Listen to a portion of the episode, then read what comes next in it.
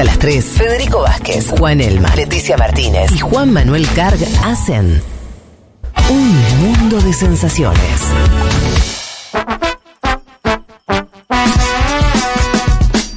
Lo que, lo que seguro va a estar bueno. Dos. en No, lo que ¿cómo dos? En lo Eh. que no vamos a tener grieta es en el, el perfil que ahora nos trae Leti sobre el amigo Boris Johnson. Todo tuyo. Sí, vamos a hablar de Alexander Boris Pfeffel Johnson. Pfeffel. Eh, sí, no sé si se pronuncia así, es con PF en realidad. Eh, nació en junio de 1964, tiene 58 años. Eh, nació, como te sorprendiste el otro día Sí. cuando lo viste, nació en Estados Unidos, nació en Nueva York, en Manhattan. eh, porque, bueno, su, su papá, vamos a ver después, que es eh, diplomático, político, Sí. ha tenido distintos cargos, y su mamá, eh, bueno, Stanley Johnson el padre, la madre Charlotte eh, Fawcett es, eh, eh, pin- era pintora, se murió hace muy poquito, se murió Ajá. en el 2021. Nació Leti, para, porque esto es lo primero que pensé y por ahí nos ubica. El año ese en que nació y, y alguien, un- una familia británica que viajó a Nueva York, es el mismo momento en que los Beatles conquistan Estados Unidos. En el año Mirá 64. La Beatlemanía, le digo porque fue una referencia, una referencia británica muy fuerte de esas Sí, épocas. claro. Claro. El desembarco, ¿viste? Los ingleses, así que además del desembarco de los Beatles fue el desembarco de la familia Johnson Sí. en Nueva York. Bien, Sí, y ahí va, nació va a estar el- unos años, hay alguna ida y vuelta, se calcula que los Claro. primeros cinco, los primeros años eh, Boris va a vivir ahí en Estados Unidos, pero pocos, después van a volver eh, al Reino Unido, después vamos a ver que van a estar en Bruselas también. Eh, hace, en el 2016, 2016 renunció a la ciudadanía estadounidense. Eh, ¿Por qué? Esto lo cuenta bien The Guardian, porque Estados Unidos les, les cobra impuestos a, por ejemplo, si tenés bienes fuera del país. Entonces, bueno, un propio Boris que contaba que no pensaba pagar impuestos por una casa que tiene en el Reino Unido. Bueno, toda una historieta por la cual renuncia eh, y se da, de hecho, en una ola bastante grande de británicos que renuncian a la ciudadanía estadounidense por este motivo, ¿no? Porque no están residiendo en Estados Unidos y tienen que pagar estos impuestos. Así que Boris actualmente no tiene la ciudadanía estadounidense, no por cuestiones políticas, ¿no? Que no podría Para decir, ah, quizás para llegar a ser primer ministro Nada más trampista. Sino que lo hizo para... eh, sí, de hecho se, se aclaró en el momento que no tenía que ver con un mal vínculo con Donald Trump ni nada por el estilo, sino que era por una cuestión de, de no pagar impuestos. Claro. Eh, con respecto a la familia, que me parece bastante relevante, en varios artículos vi que él mismo describe que tiene una familia como una especie de Naciones Unidas. ¿Por qué? Porque hay de todas las nacionalidades. Sin duda, la más relevante me pareció la de su bisabuelo, eh, Ali Kemal, que fue ministro del Imperio Otomano y que fue asesinado después en el contexto de guerra. Ah, bueno. Es, es el bisabuelo por parte paterna, o sea, por parte de- del padre.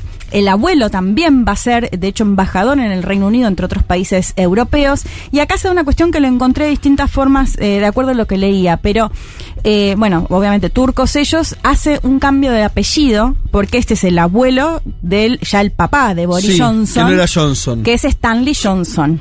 Ok. Eh, eh, a lo que voy es que no está claro bien el motivo por el cual finalmente cambia de, de apellido, pero bueno, el, Pero cambia cuando el bisabuelo es Ali Kemal, Ah, por eso, el cambio antes del Stanley Johnson. Claro. El- el- donde se pasa de, de- de ese Sí, nombre el más abuelo ya llega como embajador al Reino Unido. Sí. Eh, de hecho, esto Boris, él, él mismo lo va a decir cuando tuvo algunos roces, sobre todo con el gobierno de Turquía, con el gobierno de Erdogan, haciendo referencia a que él tiene sus raíces turcas, claro. que bueno, que sí son muy, eh, muy relevantes. Pero- Leti, hasta ahora lo que me estás contando es una familia que igual es, esto le digo por, por la imagen que tenemos de Johnson, el outsider y demás, mega del establishment, de, de, de, de la política británica. Sí.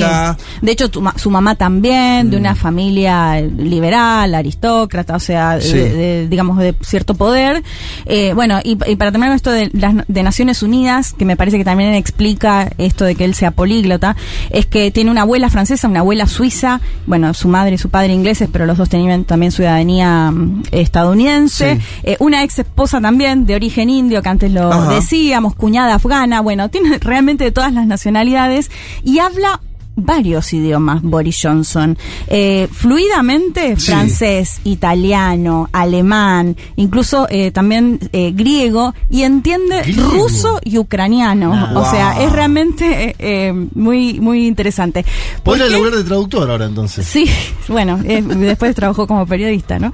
Eh, recibe una educación considerada de élite Claro. eh, a través de una, de una beca en los 70, antes de, de ingresar ya, digamos, más a la cuestión formal en, en el Reino Unido. Él va a vivir en Bruselas porque su papá trabajaba en la Comisión Europea, esto es en la década del 70, por eso también después este vuelco, digamos, de una postura anti-europea cuando su papá trabajaba Ajá, en, eh, en, en la Comisión Sí. Europea. En 1977, con una beca, entra a este a lo que se conoce como Eton College, que es como una escuela muy prestigiosa. De hecho, va a tener de compañero a David Cameron, entre otros Mirá. funcionarios muy relevantes después de... Elite, elite. Elite, elite. Eh, después va a estudiar en la Universidad de Oxford, va a estudiar literatura antigua y filosofía clásica, por eso siempre, de hecho ha escrito libros, ha escrito sobre Churchill, eh, de hecho ahora cuando fue la cumbre de Madrid, no sé si vieron esas fotos y esos videos que circulaban de En Boris, Prado, ¿no? en- claro, en el museo, Sí. eh, mirando los cuadros, apreciando como que bueno, que tiene eh, esos intereses por, bueno, claramente lo que, lo que él estudió. Eh, en el medio, y esto lo voy a contar muy por arriba, pero en el 87 con 23 años se casa y va a tener siempre bastante polémica en torno a sus parejas, a sus relaciones extramatrimoniales. Eh, Sí. Tiene al menos siete hijos con tres mujeres. Ajá. Esto le va a costar algún cargo que más adelante lo voy a contar, pero siempre va a estar envuelto en alguna polémica por eh, sus relaciones eh, amorosas o sexoafectivas, eh, como quieran llamarle. Bueno, eh, en ese contexto es que va a empezar a trabajar como periodista en The Times y es en el periódico que mencionaba Juan antes que va a ser lo van a echar porque Sí. inventa una cita. De hecho, entiendo que inventa una cita de un, de un familiar suyo. Bueno, En Argentina lo ponen, lo ponen, lo ponen eh, al frente de una sección. dirección. Claro, te, te- te- te premian eh, eh, como jefe de Sí, redacción. sí, la próxima es inventar la noticia, boludo. Bueno, Claro. igual lo echaron, pero después Sí. siguió trabajando como periodista, Sí. digamos. No es que esto le valió su carrera periodística, ni mucho menos. Si les parece, escuchamos ya el primer audio de nuestro invitado de hoy, Facu Cruz. Él es politólogo, es quien escribe La gente eh, vota en Cenital, que seguramente habrán leído algo de él, que nos contaba un poco acerca de cómo pasa de periodista a la política.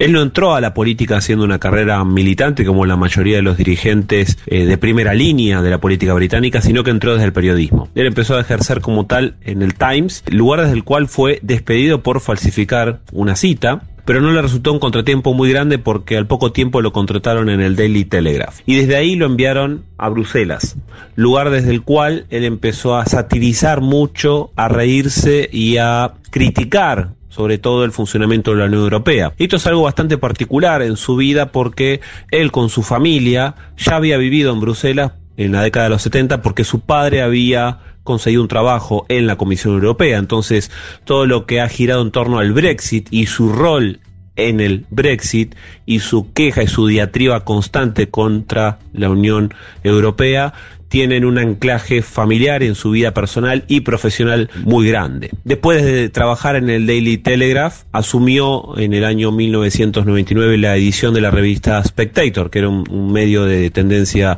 derechista y desde el cual continuó con este discurso anti-Unión Europea. Daddy Issues, al final. Sí, Qué va, cosa, ¿eh?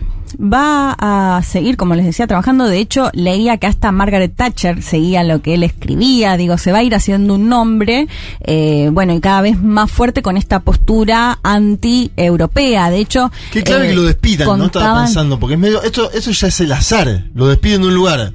Va a otro y le dicen, bueno, te tomamos, pero tenés que ir a Bruselas a laburar. Casi como que eso lo ata a, a la idea de Brexit y, y contra la Unión Europea, ¿no? No, Obviamente él tenía una ideología previa y demás. Pero si se quedaba en Londres laburando y no lo echaban, andás a saber qué era de su vida, ¿no? El azar, ¿cómo le jugó a favor en este caso? Sí, o sea, decís para lo que va a hacer después él con esta Su- postura tan su idea a fa- a favor política. del Brexit. En ese sentido. Sí. Sí. eh, bueno, lo que va a pasar ya después es que va a ingresar finalmente como legislador en el 2001. Ah, les decía que se va a empezar a hacer un nombre como periodista. De hecho, leía que hasta Margaret Thatcher lo seguía, o sea, le- leía sus columnas. En el 2001 ingresa como, eh, como diputado. Lo va a hacer junto a David Cameron, que va a ser, les decía, compañero tanto de la escuela como de la universidad. O sea, tienen una amistad muy grande. Juan contaba que antes esperaba incluso que quien lo reemplace a Cameron sea Boris, que en este caso igual en, con, respect- con respecto al tema del Brexit, eh, bueno, tiene una, una postura distinta. Va a ingresar en el 2001 y va a pasar varios años como eh, legislador. En ese sentido, bueno, Facu lo planteaba. En ese sentido, sí sigue más la carrera típica de un primer ministro, ¿no? De pasar varios años en- como, como legislador. Eh, ¿Qué va a pasar en ese contexto?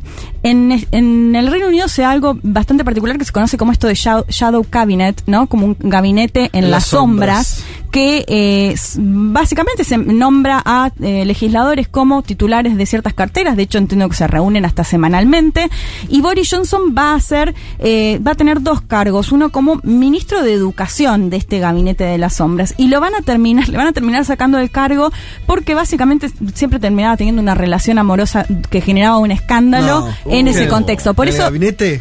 En, en- en el gabinete, ya le había pasado antes como periodista, va a estar muy marcada su vida por estos escándalos que les decía de, bueno, relaciones extramatrimoniales y que en este caso... En el incluso- laburo, además, ¿no? En el Comía en el laburo, claro. Y que le van a generar incluso que, bueno, le saquen este cargo en, la- en las sombras del gabinete o en el gabinete de las sombras, ¿no? Eh, después se va a dar la otra particularidad ya eh, que tiene que ver cuando llega a la alcaldía de Londres Sí. en el 2008 y para esto lo volvemos a escuchar a Facu Cruz porque él nos contaba cuál es la particularidad de que haya llegado alguien del Partido Conservador a la alcaldía de Londres. Lo escuchamos. Cuando David Cameron asume el liderazgo del Partido Conservador en el año 2005 y forma lo que se suele llamar allá el Shadow Cabinet, que es el gabinete de ministros en las sombras que está listo para asumir el gobierno una vez que la oposición se convierte en oficialismo. Boris Johnson fue parte de ese eh, Shadow Cabinet de, de David Cameron. Boris Johnson después continuó su carrera y asumió y ganó la alcaldía de Londres, algo poco usual en la política británica porque en Londres suelen ganar figuras más progresistas y él está ubicado en una posición claramente de derecha y conservadora. Es difícil para los conservadores este, ganar en Londres la alcaldía de, de Londres y fue eh, no solo este, un alcalde conservador que ganó, sino que revalidó en su mandato. Gobernó dos mandatos seguidos de cuatro años en la alcaldía de Londres. Como alcalde de Londres tuvo una medida por la cual se destaca este, como favorable, que fue el sistema este, de, de bicicletas, promoviendo sustentabilidad como medio de transporte en la ciudad, pero otros no tan exitosas, como por ejemplo la idea de construir un jardín colgante por encima del Támesis, proyecto que claramente eh, no prosperó y no, no avanzó. Bueno, esto, Bueno. primero la particularidad, ¿no? Que un eh, legisla un eh, político conservador llega a la alcaldía de, de Londres y después esto, que además es reelecto. Y con estas particularidades, ¿no? Porque decíamos, un, un político, bueno, muy culto, muy estudiado, políglota y demás, con, eh, bueno, este aspecto siempre tan desalineado. De hecho, me acuerdo cuando lo cargaban mucho que se mimetizaba con Donald Trump, ¿no? En Sí, su aspecto. claro, muy sí, sí. desalineado siempre y con algunas particularidades. De hecho, nos dio ese gran momento que seguramente habrán visto las imágenes esta semana, que siendo alcalde cuando se hacen los Juegos Olímpicos en Londres en el 2012, se tira una tirolesa y queda colgando. Eh, bueno, es nada, es, es como medio un payasesco. De hecho, Sí, sí. The Economist, la tapa de esta semana, cuando, cuando anunció que se renunciaba, ¿no? Pusieron como la caída del payaso con esta imagen de la tirolesa, ¿no? Eh, esta un poco la, la imagen de el todavía Premier eh, británico. Eh, Sí, ya estamos hablando, yo le dije ex, o sea, el futuro ex, porque ya sabes que no está, no va a estar. eh, Pero por ahora sigue. Pero por ahora sí. Esto, perdón, mar- al margen, ¿cuánto dijimos? O sea, hasta que elijan el. Hasta septiembre, si todo más o menos sale como se espera, eh, a Van a ser dos partir de meses. septiembre, sí. Puede ser Y- octubre también. No, no. Perdón, Leti, eh, No, no. eh, sus funciones no están, no están mermadas, o sea, en No, términos de, de poder, o sea, de capacidad de gobierno, es lo mismo que hasta que deje de serlo. Solamente, Claro. O sea, lo que conocemos es la edición política Uno de él. tendería a creer que el gabinete de transición va a tomar también medidas, o sea, ¿entendés? Que él no va a tener el, po- el plenipoder, sino que a distribuir. Se descarta cualquier jugada para quedarse. Ya, ya está. Sí, ya- sí. Yo creo Porque que lo negoció eso, pero digo, lo- los diversos sectores del- del- de su partido estarán distribuidos en este nuevo gabinete de forma tal que garantice dos meses de transición. Bien. Ah, vos decís, si todavía existe la posibilidad de que se quede.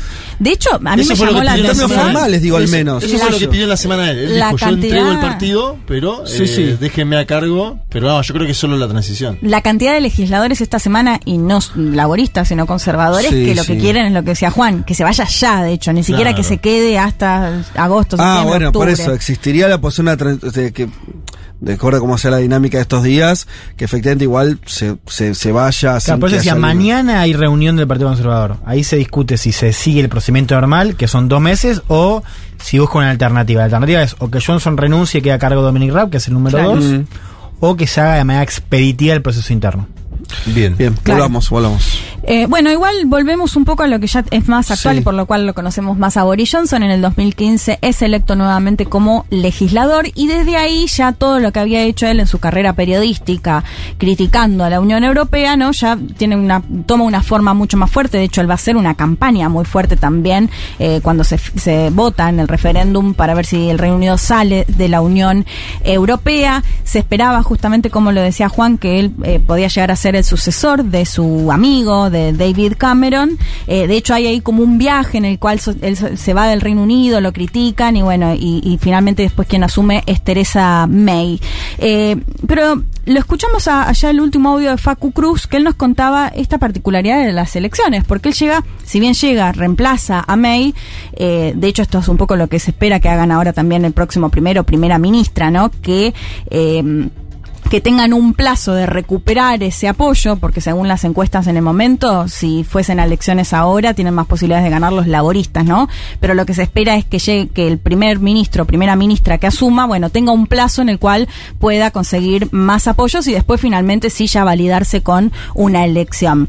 Eh, lo escuchamos a Facu Cruz que hacía referencia a el apoyo que recibió en su momento Boris Johnson. En términos electorales, Boris Johnson logró en el año 2019 la novena mejor elección en la historia del Partido Conservador desde 1900 hasta la fecha, en términos de cantidad de bancas ganadas. De hecho, Boris Johnson ganó mayor cantidad de bancas que un viejo líder del Partido Conservador como es eh, Winston Churchill. No pudo superar obviamente la alta cantidad de bancas que logró Margaret Thatcher, sobre todo en la década del 80 después de la guerra de Malvinas, que era el apogeo de los conservadores. Pero sí se puede decir que logró el noveno mejor resultado en la historia del partido y que incluso llevó a que el Partido Conservador tuviera el mismo desempeño electoral que había logrado eh, por esa época, en la década del 80.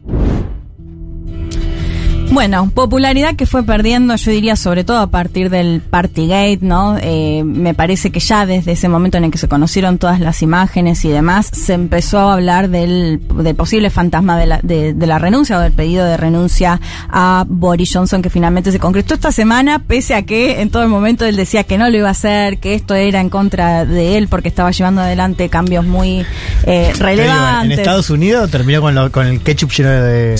la pared sí. llena de ketchup. Estaba pensando en ese paralelismo que vos le hiciste poco, pero ¿te acordás que eh, en su momento fue muy, muy, muy permanente lo del, del Trump eh, británico? Creo que al final se mostró que en un punto algo hay, pero no tanto, ¿no? O, no sé cómo. ¿Qué balance hacen ustedes, Leti, Juan, de eso? De ese paralelismo, digo, lo ves como. eh, me parece que Johnson es mucho más de la política al final. Eh, Eh, con por- por lo respecto menos en su biografía, en su Sí. tal, tal vez en su forma de salida Y también. como ¿no? alcalde de Londres fue, o sea, tuvo algunas medidas, si querés, progresistas. Es verdad que Trump en su pasado no fue alcalde, pero digamos, también él apoyaba al Partido Demócrata. Pero como político, Johnson tiene un pedigree que, si bien reivindica a Thatcher en, mu- en muchas cosas, eh, no es un político de ultraderecha, no se comportó así. Ujú, a Eh, eso jamás. iba, sí, sí, No. sí. Eh, no, y con respecto a lo de Trump, sí, en su momento se acuerdan que lo cuestionaba mucho con esto que decíamos antes, que se mime- hasta incluso se mimetizaba físicamente. Exacto. De hecho, en un momento en el que muchos mandatarios europeos lo criticaban fuertemente a Donald Trump, el que se mostraba como más aliado era Boris Johnson. Pero me acuerdo en el momento en el que eh, fue electo Biden, fue uno de los primeros en que salió a, a celebrar y a decir, sí, necesitamos que se Ahí vuelva va. la agenda verde. Sí. Toda Sí. una cuestión que decías Sí, como no lo criticaste durante el gobierno de Donald Claro. Trump y lo acompañaste y ahora estás dando un vuelco eh, que que para mí ahí fue, digamos, Sí, el bastante tema, relevante. El tema ese verde, cambio. bueno, vos un poco, o, o lo decía Facu en el audio acerca de lo que hizo como alcalde, ¿no? O sea, él fue, en ese sentido, uno de los primeros líderes eh, en Occidente y pensando en las potencias que empezó a, a pensar y, y llevar como bandera el tema ambiental, digamos. Y ahí sí tenés un punto, si querés, que lo distancia mucho Igual, de Trump. ¿Qué es ser de la política, Fede? Porque vos decís ser de la política. Trump eh, está, está ganando la interna de su partido hace No, años. no, ahora sí, hace Me- 20 años lo- toda la biografía con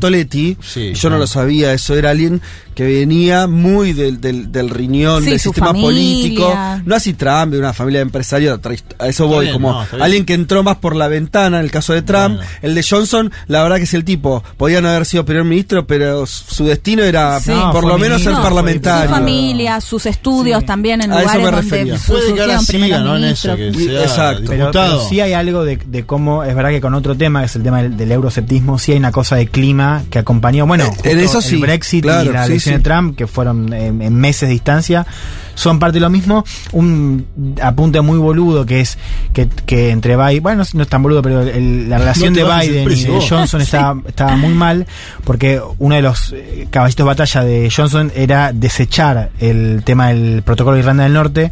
Biden, que por cierto Estados Unidos es garante del acuerdo entre las Irlandas, Biden tiene herencia irlandesa y era un tema de fricción constante de cómo Johnson quería avanzar sobre Irlanda. Leti. Eh, bueno, no, para cerrar Sí. esto, sí, me parece que, que su destino era la política por todo esto que, que mencionábamos, pero que paradójicamente, pese a todas las críticas que se le puede haber hecho de, de su administración, vuelve a caer por una mentira, ¿no? Algo Claro. que lo acompañó gran Sí. parte, porque de hecho, bueno, Sí. sin meternos tanto en lo personal, las cuestiones también que les contaba de lo extramatrimonial y todos los escándalos en ese Ajá. sentido, también muy en la línea de, eh, de mentir, ¿no? Bueno, algo que parece para los británicos y británicos bastante relevantes en el momento de ver si destituyen o, o apoyan la destitución de un primer ministro. Bueno, muy bien. Eh, después de este perfil sobre Boris Johnson, hacemos una tanda y volvemos. Futurock. Futurock. Futurock. Futurock. Futurock.